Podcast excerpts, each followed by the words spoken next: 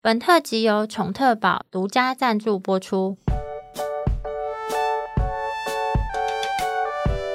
您现在收听的是 Wonder Vet Talk 超级好兽医的闲聊时间，我是兽医师萧慧珍，我是兽医师林哲宇 Steven，在这边我们会用轻松谈论的方式带给大家一些简单而正确的小动物相关资讯，也会和大家分享兽医师日常发生的有趣事情。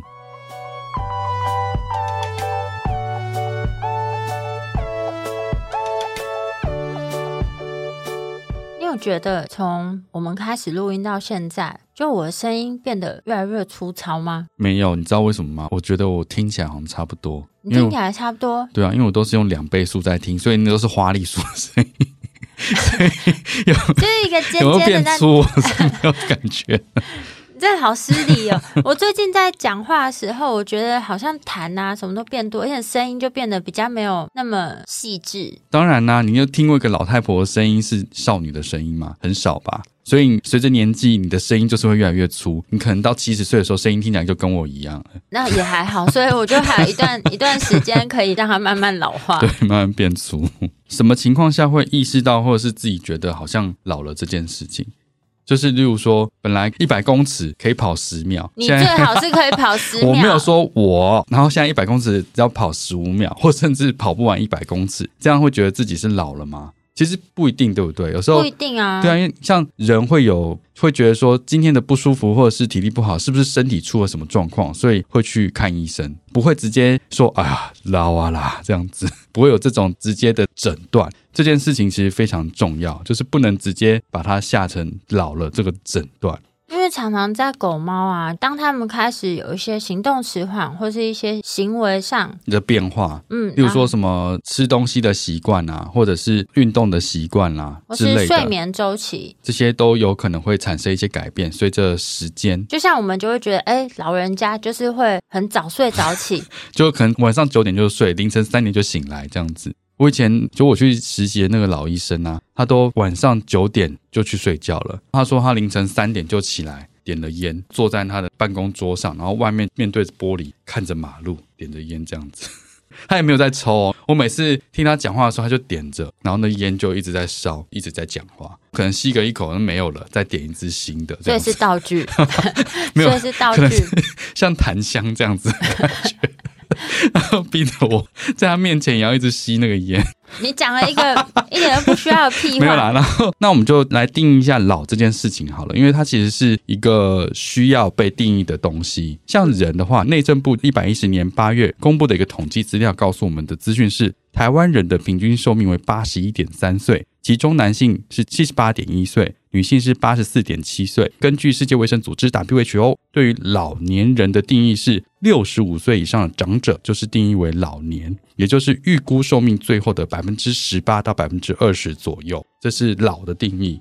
嗯，可是，在动物身上，好像目前我没有看过，因为性别平均存活年龄的差异。对啊，因为人看来是女生活比较久嘛。但是因为动物的话，它还是会有根据它的物种啊，或是它的品种，它年纪增长的变化，其实也会有一点不太一样。所以目前看起来，它是没有性别差异，也没有明确定义高龄的年龄。嗯、那其实狗猫啊，它们在老年状态的一些标准也不太一样。不过在这几年，有一些比较明确一点点的标准出来。二零一九年，阿哈的狗生命阶段指南就把老年狗定义为预估寿命的最后百分之二十五，所以小型犬跟大型犬可能就会有一点差异。哦，这样子比较广泛一点，因为大型犬可能平均年龄是比较短的，然后小型犬比较长，所以它就定义为后百分之二十五是老年的狗。狗嗯，然后在二零二一年，阿哈跟 AAFP 的猫生命阶段指南，以及二零二一年的 AAFP 的高龄猫护理指南，那他们则是把老年猫定义为十岁以上的猫咪。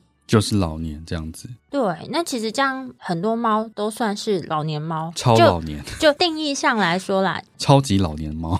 但是这只是年龄上，因为年龄跟它的身体状况，加上其实狗猫啊，它们就有很多品种啦，就不像人，就是差不多那样子。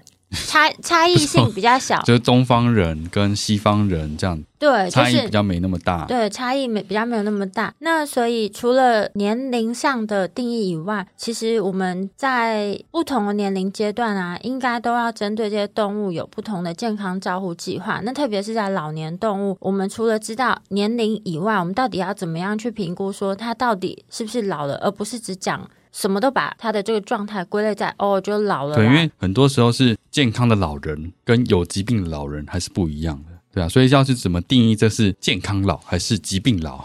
那这边的话，就跟大家分享一下一个非常新的文献，就是二零二三年阿哈针对老年狗猫它的一些照护准则，在健康跟不健康的这些老年动物，你要怎么样去进行评估跟它的饲养管理？讲好像经济动物一样。但是就是一样啦，我是说这种就是你不能一言以蔽之，就是啊老啊这样子，它其实是需要经过比较详细的评估，去确定他的身体所有的机能状况，才有办法确认他是不是健康的。嗯，就好像有些七十岁的老人家，他还是可以举重；有些七十岁的老人家可能连走路都会有点问题，那就是健康跟不健康的差别了。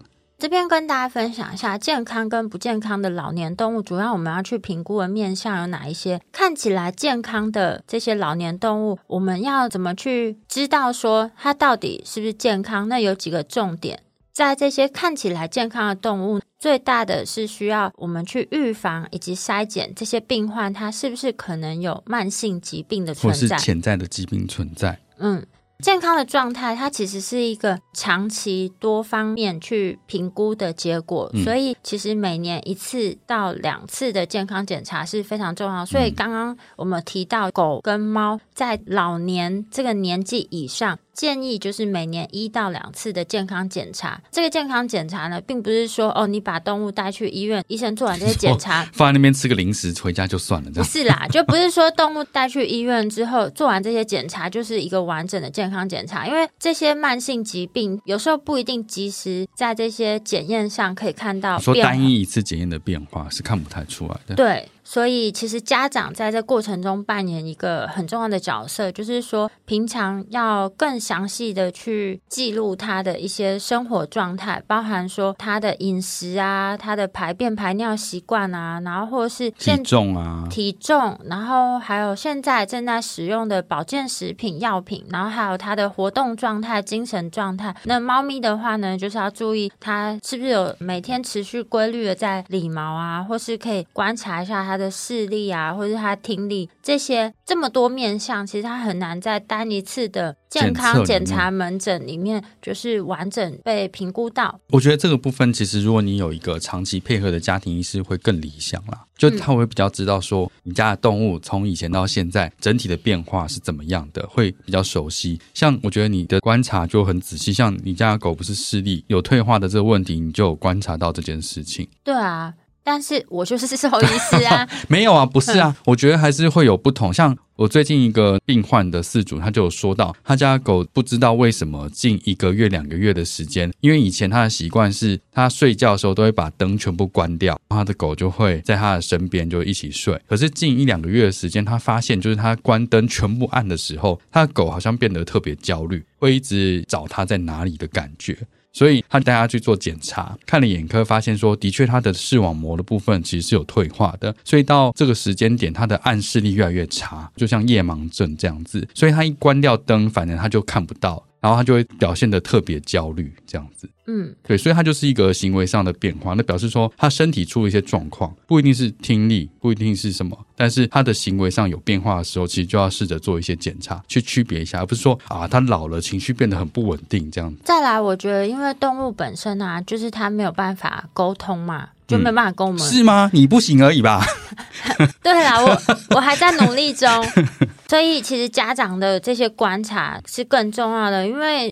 你的这些观察可能可以给兽医师更多的资讯。嗯、健康检查的时候呢，就会针对这个方面多加注意，或是说他多做其他常规以外的检查，就帮你去厘清他这个行为上的改变是不是有什么其他的因素存在。嗯、我觉得像这个关灯之后焦虑这件事情，其实是蛮好的一个例子。基本上来说，在我们自己啊，如果是老年动物进行这种健康检查的门诊。我们大概会做的过程就是，通常啊会在一个比较舒适的空间里面去评估它走路啊，及观察一下它行为模式跟情况。那还有基本的理学检查，因为在看起来健康的动物，我们大概除了这些血检啊、X 光片啊，说是超音波以外，我们在理学检查会特别去注意是不是有两个重点。第一个就是他们是不是有潜在的疼痛，另外一个是我们在体表触诊上是不是有一些团块或是肿瘤的可能性。你就不对称性这样子。对，我觉得疼痛这件事情是非常重要的啦。有的时候是觉得他活动行动缓慢，不一定是他没有这个能力，而是他有身体不舒服。就算腹痛也是一样，可能会造成说他活动上受到限制。所以去区别有没有疼痛这件事情其实非常重要。那如果在整个健康检查做完，哎，看起来大部分就是这个狗狗或是猫咪理学检查都还算是正常啊，其他的检验数值都在正常的范围内。针对老年动物跟，内 没有，我听起来像日文哦。你说 嘿内，就是在这些看似健康的老年动物，我们有几点在做处置的时候要特别注意到，主要三个点。第一个的话就是麻醉。那麻醉的话，就是要特别注意他手术或是任何术后的恢复情况。但是我们常常讲啊，其实老年并不是不能麻醉的一个情形，就它不是评估能不能麻醉的唯一考量点。其实都是取决于我们在做这个麻醉程序之前的，像刚提到的检查啊，还有它的功能性评估。嗯、如果这些检查起来都算是在正常范围里面，那我们还是可以进行麻醉，只是在老年动物，我们要特别注意它在术后恢复的情况。第二个的话是最常见的，但其实它不是老年动物才有，就是齿科的问题。嗯嗯，就是 你要吹泡泡是不是？不是，我突然有一个口水没有吞下去。老了嘛，老了，还是你要去检查一下口腔。可恶，就是年纪越大，它的牙周疾病、口腔内肿瘤的罹患率也更高。在两岁以上的狗狗或三岁以上的猫咪，大概会有百分之七十到百分之八十都会有不等程度的口腔或牙周的问题。嗯，然后我 老了嘛，你在 在喝气泡水吗？那个气缸排不出来，我不会剪掉。你好过分哦！年纪比较大的狗，如果说它本身牙周疾病一直都没有处理，你就会自然而然的觉得，哎，它口腔里面的异味。就是来自于牙周疾病，但是常常这样就忽略掉了它口腔内肿瘤的出现，就口腔内肿瘤被诊断出来的机会，这样子。对对对，就是因为他觉得，哎，反正就是有味道，也觉得好像没什么特别的。从家里一进门就会闻到它的味道，然后狗其实是在房间里面，没有那么夸张啦。但是翻看他的口腔其实是蛮重要的一件事情，嗯、因为口腔那种呢有些是你越早发现，它就还是有外科手术的机会。说全下颚切除这样子，如果位置长好，也不用到全下颚切除啊。嗯、但是它是，反正就是还是有一个手术的机会。对啊，或到一个侵犯很夸张的情况，你根本什么事都做不到。或是有一些甚至就没有那么早发现，来门诊的时候都已经出现转移的情形，所以那他就治疗选择就变得很少。嗯、第三个重点就是他们的营养跟体态，因为这个是。非常重要的就是，我不知道我现在讲什么。你在讲什么？嗯，你讲一下第三点。第三点就是所谓的营养跟体态啦，这个其实是很重要的一件事情。白痴哦。这个我们在上次提到一些营养学的时候就知道，不同年龄的时间，它就是会有不同样的呃营养的一些需求，所以在某些的饲料或者是某些的呃设计，就会针对不同年龄的动物去给予它需要的这些营养素或是热量这样子。重点是，原则上你年纪大，有时候代谢比较慢或活动力下降的情形，你的体重体态有可能会有些变化出来。但是在我们去讲这个体态的部分的话，我们之前提到猫咪或狗狗的体态会不会有九分制去评分嘛？对。另外也会有肌肉的评分，去确认它是不是有过胖、过瘦，或者是肌肉消瘦这件事情。我觉得现在可能体态评分大家比较知道，但是肌肉评分还是比较容易被忽略的一件事情。我觉得这个就算连兽医师都还是有可能会忽略掉啊。对，特别是在猫咪啊，十到十五岁的猫咪当中，有大约三分之一的猫咪它都有肌少症的问题，就是肌肉质量持续的流失，嗯、就其实跟老年人一样啦。但是我觉得猫咪因为它体重很轻，所以有时候它们相对毛也是有的就是蓬蓬的、啊，会有一些长毛猫，大家根本就没有经常性的去帮它把毛剃掉的时候，就会忽略掉它的肌肉评分其实是持续在下降中的。嗯，然后这两者其实还是有一定的差别了。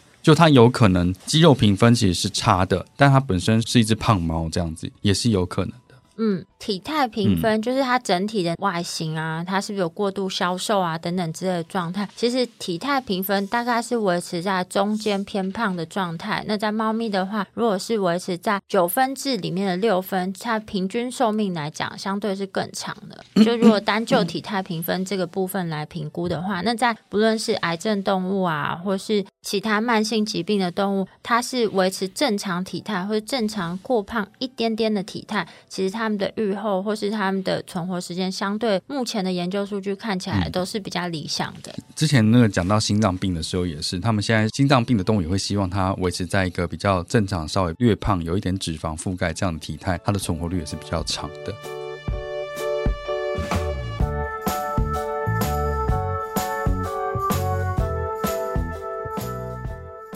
可以不要放手，让与他的互动成为追忆。老狗不是就这样老去。康格义，美国神经学专科兽医师 Dr. Dewey 设计，学士与临床的经验累积。脑磷脂 Q10 三米，姜黄远志丹参核心，神经营养配东方草本，如虎添翼。不想放手，让与他的互动成为追忆。我想重新拥抱我家老狗。他的回应，他的调皮。今天就向兽医师询问康格义。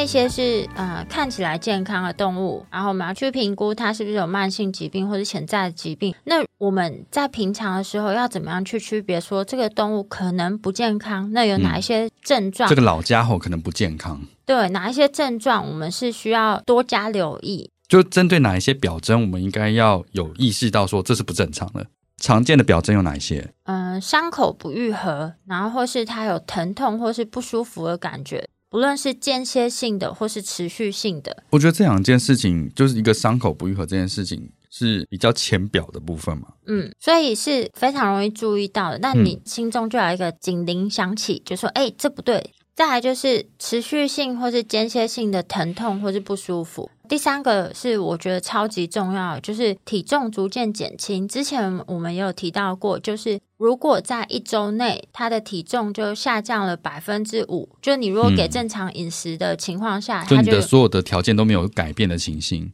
他突然下降了体重的百分之五，其实这是就严重的警讯了。但老实说，是不是我们其实不会每周去帮我们的动物去做体重测量？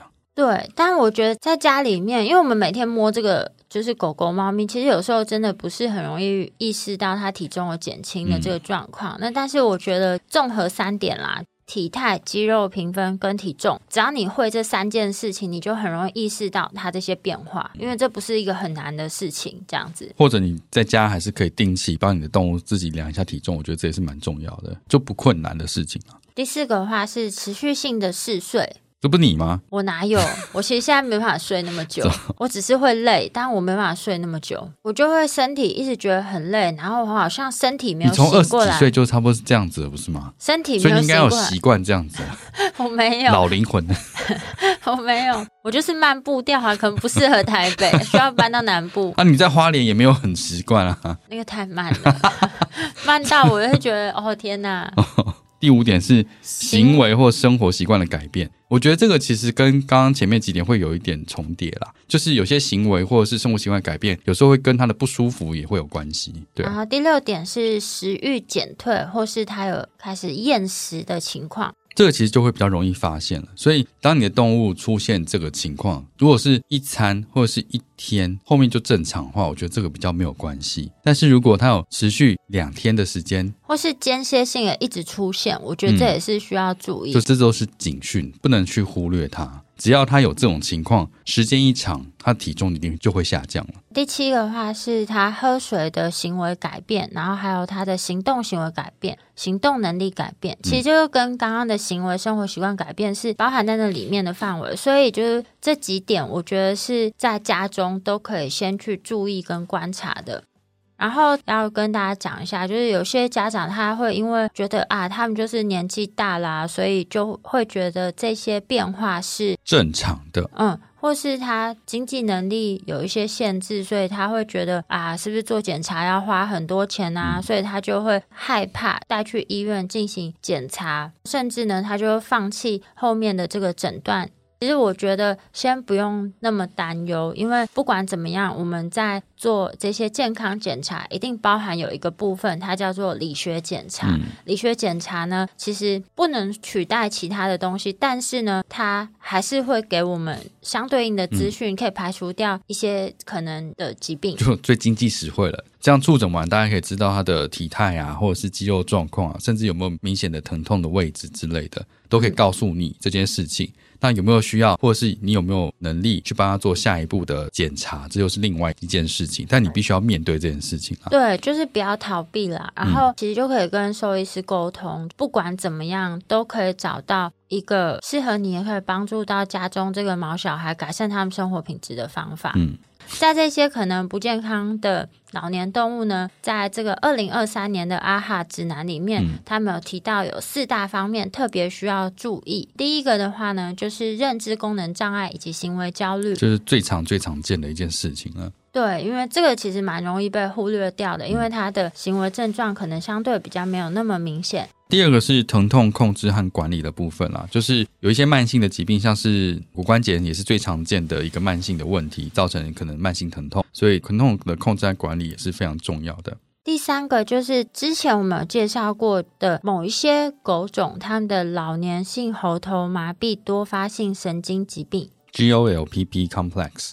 然后上次我们讲到这个好发品种是拉布拉多嘛？对，嗯，它是 Geriatric Onset Laryngeal Paralysis Polyneuropathy。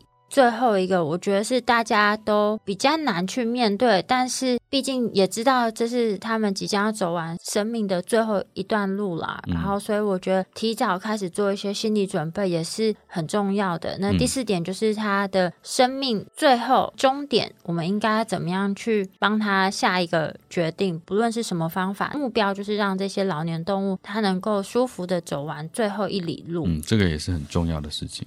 像刚刚我们就有提到啊，其实这几个东西有一些疾病，他们一开始的症状其实它特异性就不是很高。所谓特异性，就是针对这个疾病它特有的症状。那没有，它就是一个很常见的症状，甚至你都不觉得它好像是症状。就像你说嗜睡这件事情，可能不一定觉得它是症状。嗜睡 是行行为啊，行为就是他的睡眠周期变得很奇怪，所以这样子其实蛮容易就会让人错过了早期诊断跟控制的时机。最常被忽略掉的这个疾病就是狗猫的认知障碍，就是犬猫的认知障碍。嗯，呃，我们常常会看到它的缩写，就是 Canine Cognitive Dysfunction（CCD） 或是 Feline 这样子 （FCD）。所以如果有看到 CCD 或是 FCD 的话，就是在指这个疾病。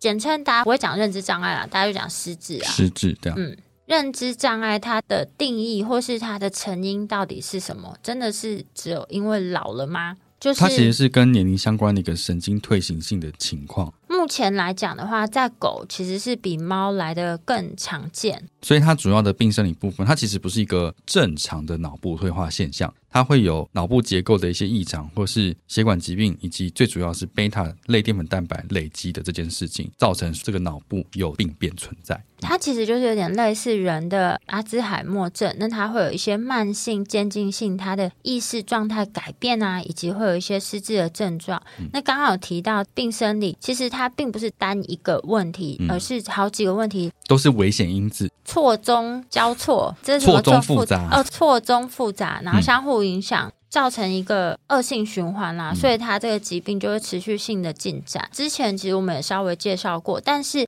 这边要再提一个之前没有跟大家讲过的内容，就是如果这个病患本身是有牙周疾病，其实它也增加了狗狗它罹患犬认知障碍的风险。这样听起来好像每只腊肠都会有犬认知障碍才对，或是柴犬，牙齿都很可怕。对啊，这是近几年的研究，嗯、就是看到的一些危险因子的统计，这样子。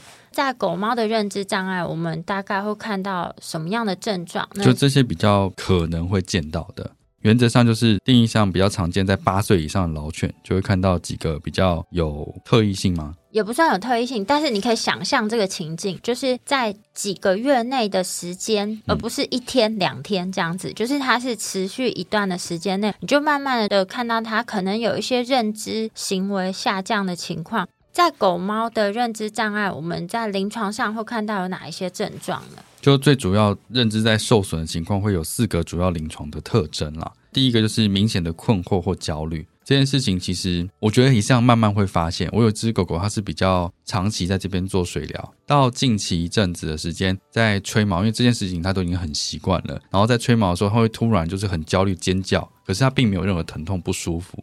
然后你可能抱起来稍微安抚一下，它又好了。所以这是一个可能产生的一个临床特征，就是这个情绪上的部分。然后第二个是在家里可能比较常见的这件事情，因为这是主人比较可以观察得到，说他的睡眠周期紊乱，就是比较常听到是，诶，他白天一直在睡觉，晚上的时候会起来很多次这样子，或者是晚上就一直走来走去，一直绕圈圈这样。我觉得我家的猫就是有这些症状啊？是吗？因为它晚上就起来，它不会找你吧？可 是它是夜猫子啊。不要讲这种莫名其妙，才不是！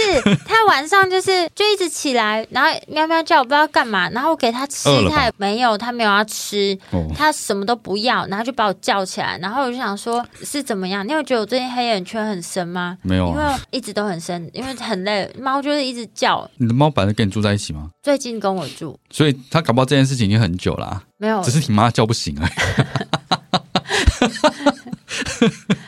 反正我觉得，就是他的睡眠时间改变，其实就是一个蛮明显的特征啦。嗯，然后另外的话，就是可能跟你的互动就是有变少了。这件事情有时候会比较困难，就是针对，例如说猫咪好了，你们的互动本来就有限的情况，这件事情会变得比较难发现。但狗狗的话会比较容易一点点。但是就是在猫跟狗，其实它们这些认知障碍的症状啊，其实都蛮类似的。但猫咪，特别是看到它可能特别有就是喵喵叫的状况，就像我刚刚描述的啊，没有错，它就是突然就是一直喵喵叫。它以前没有那么爱讲话，尤其是半夜。半夜这么可爱，我听你在放屁。半夜真的是我有点睡不着。哦，你把它当白噪音啊？不是，它不是持续性出现，它就是半夜突然这样跳过来，人喵喵喵。还是要把你踩醒啊？根本不是声音的问题。没有啊，我昨天帮它称体重，他就是现在跟 Zoe 差不多一样重，六公斤。没有，Zoe 就五点多公斤。哦、嗯，两天前我们就看到有一个兽医朋友，他们不是发了一个文章，就是有一只七公斤的猫，它不知道从哪边跳下来，把它肋 骨主人的肋骨踩断了。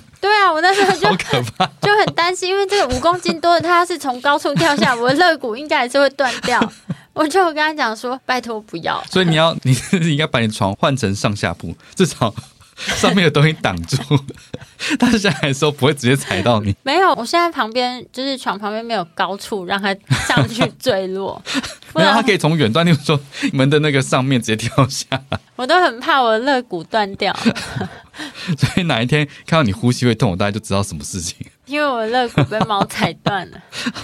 哎、欸，五公斤这样下来，我那个重力加速度，室内挑高蛮高的，哦、所以它这样下来四公尺没有四公尺很高，它三点二。好哦，然后还有一些其他的症状。还有一些其他相对更没有特异性的，更没有特异性，比如说活动力下降啊，半夜无法停止的走来走去啊，嗯、或是他排便排尿失禁。我觉得这失禁也不是突然就这样，它有可能频率会慢慢上升了。嗯，然后或是他会在比较熟悉的环境里面就迷失。我觉得最常见的是他们会去钻一些墙角或者一些缝缝，你就想，哎，突然他就一直要去卡那个墙角。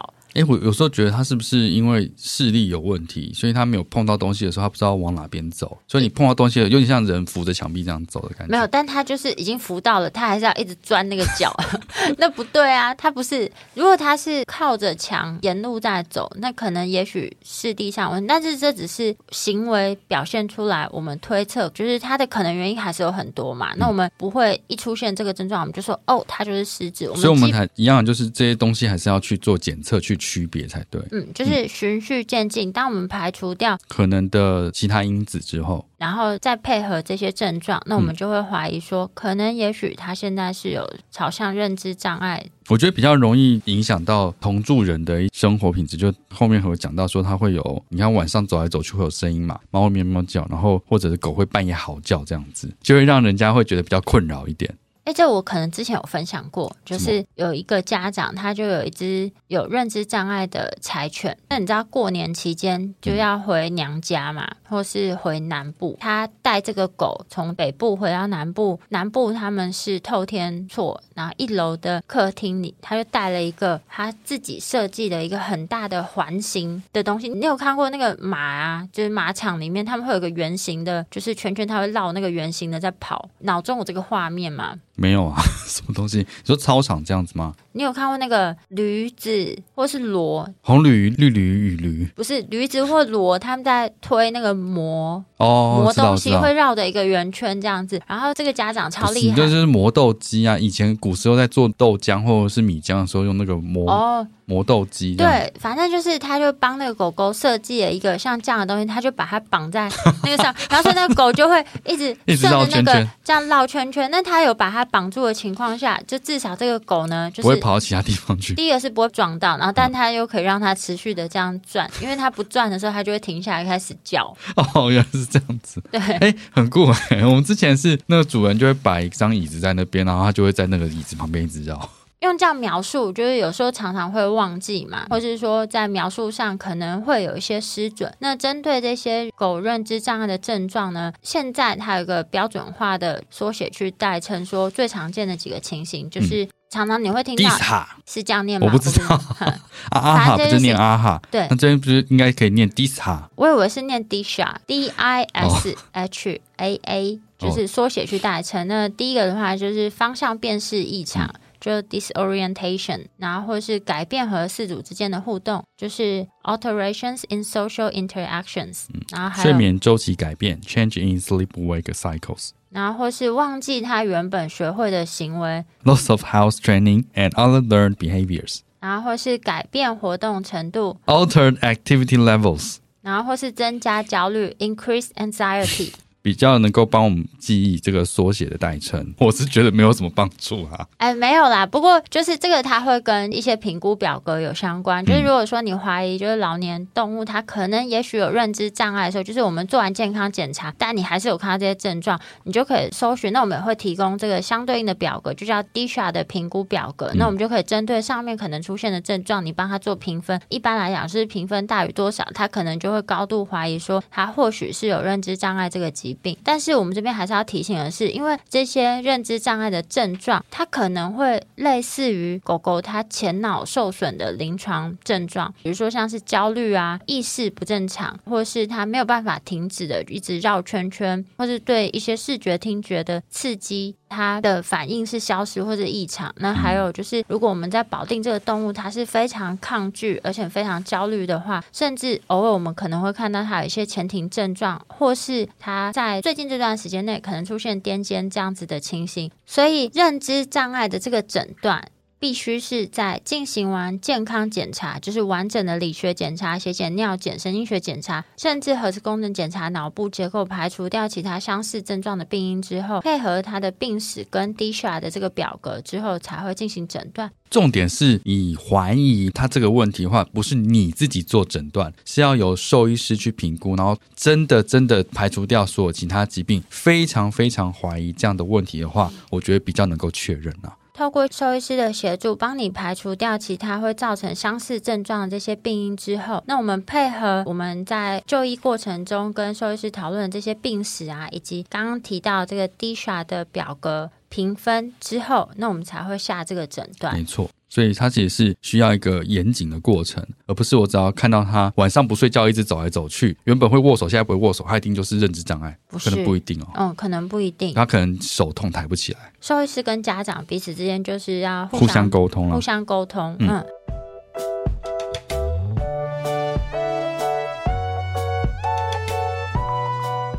康格义，不要放手，让互动成为追忆。美国神经专科兽医师、犬认知障碍专家 Dr. Dewey 设计。脑磷脂 Q10 Sammy 姜黄。神经营养配东方草本，如虎添翼。重新拥抱老狗，今天就向兽医师询问康格益。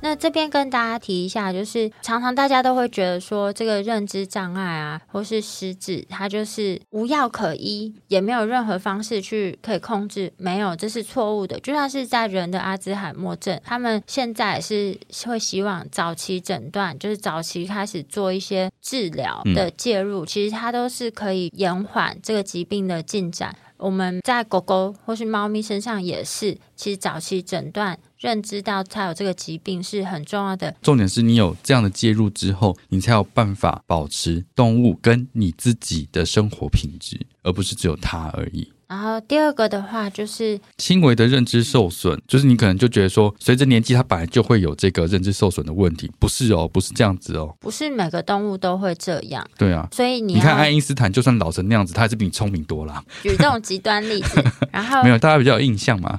第三个就是，常常大家觉得认知障碍它不是一个常见的疾病，不是它其实是一个常见的疾病。嗯，在目前的研究中，里面统计出来，在十一到十二岁的狗狗，它的发生率大概是百分之二十八；十五到十六岁的狗狗呢，它的发生率呢，大概是接近七成，很高哎、欸，其实很高，比关节炎发生率还要高。而且我觉得这数字可能还是被低估的，嗯，因为其实很多人根本就没有意识到，他的狗狗或是猫咪可能是有认知障碍这个问题，就是觉得它是老了这样子。对，其实是不是的，嗯，就是早一点开始知道这个情况，我觉得是很重要的。大概就这三个比较容易被误会的事情啊，就刚刚讲的，没有任何方式可以治疗和控制这个全认知障碍疾病，然后再就是轻微受损，这是正常的年纪增长的表现。第三个就是认知障碍，它不常见，这三个都是错误的认知。针对这个认知障碍，目前有什么样的治疗方式？其实它治疗方式还蛮多的啦，它就是一个多方的一个控制方式嘛。嗯，主要还是要看是疾病的初期或是晚期。那简单来讲，就是它治疗方式包括有饮食，我觉得是食衣住行环境嘛。哦，没错，嗯，你讲的很好。没有衣啊，也是可以穿很多衣服，是吗？哦，对，好，没有衣靠腰嘞。嗯。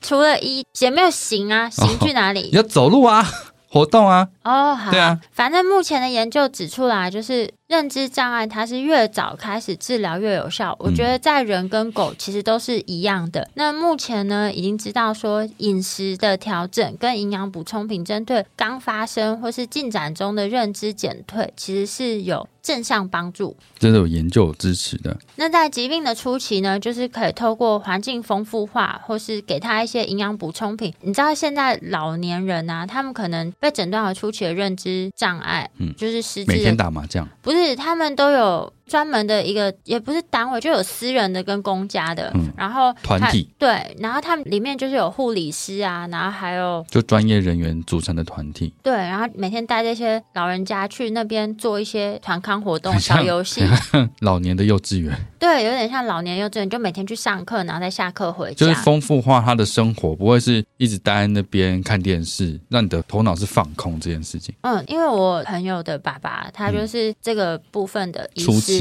哦、不是 不是啦，他就是这部分的医师啦。你不用把爸妈出级，不是他们就是这部分的医师，然后他们就有开了一间像这样的单位，哦、就是他在东区那边，所以也可以动物，我们也开一个像这样子的，就开在他旁边。没有、啊、那个就是家里阿公阿妈会带家里的老狗老猫就一起去，起 每天就是对司机司机只要送一次过去就好，这样很棒哎。嗯，对啊，我觉得可以。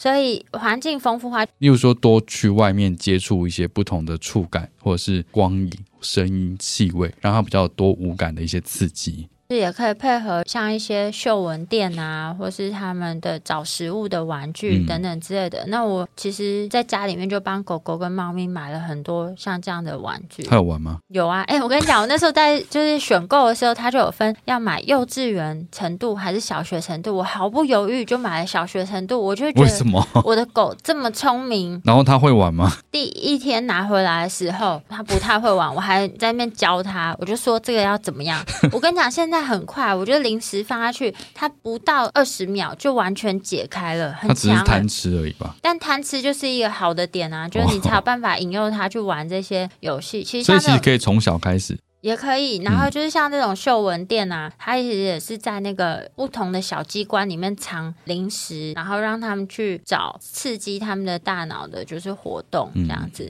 然后补充品的部分就包含了 Omega Three 的不饱和脂肪酸、中链脂肪酸，或是一些植物来源的化合物，比如说姜黄素啊、SAMe 啊，或是磷脂丝氨酸、水母发光蛋白等等这些补充品啊。嗯，但是这边要特别提醒的事情是，就是其实市面上的补充品很多，家长他常常会因为补充品上面它有标示天然，你就认为这个产品是安全的。哦，但是不是哦，你看那个什么百合花。它是天然的、啊，超天然，它就是这样一株完全天然的、啊，对啊、嗯。但是它就是对动物来讲是有毒性的，对啊。那就这些商品化的产品呢，它就算是标示天然，但是可能这些产品它是缺乏纯度或是它的效价分析，那有一些内容物成分反而可能是有潜在毒性，甚至呢，它可能会跟现在毛孩在使用的药物它有一些交互作用。那你原本想要吃这些保健品改善或者提升它的健康，但是就是因为这些标示不清楚，或是它特意标示天然，再给狗狗、猫咪吃的这些东西，就反而会让它的健康受到损伤。嗯，就是。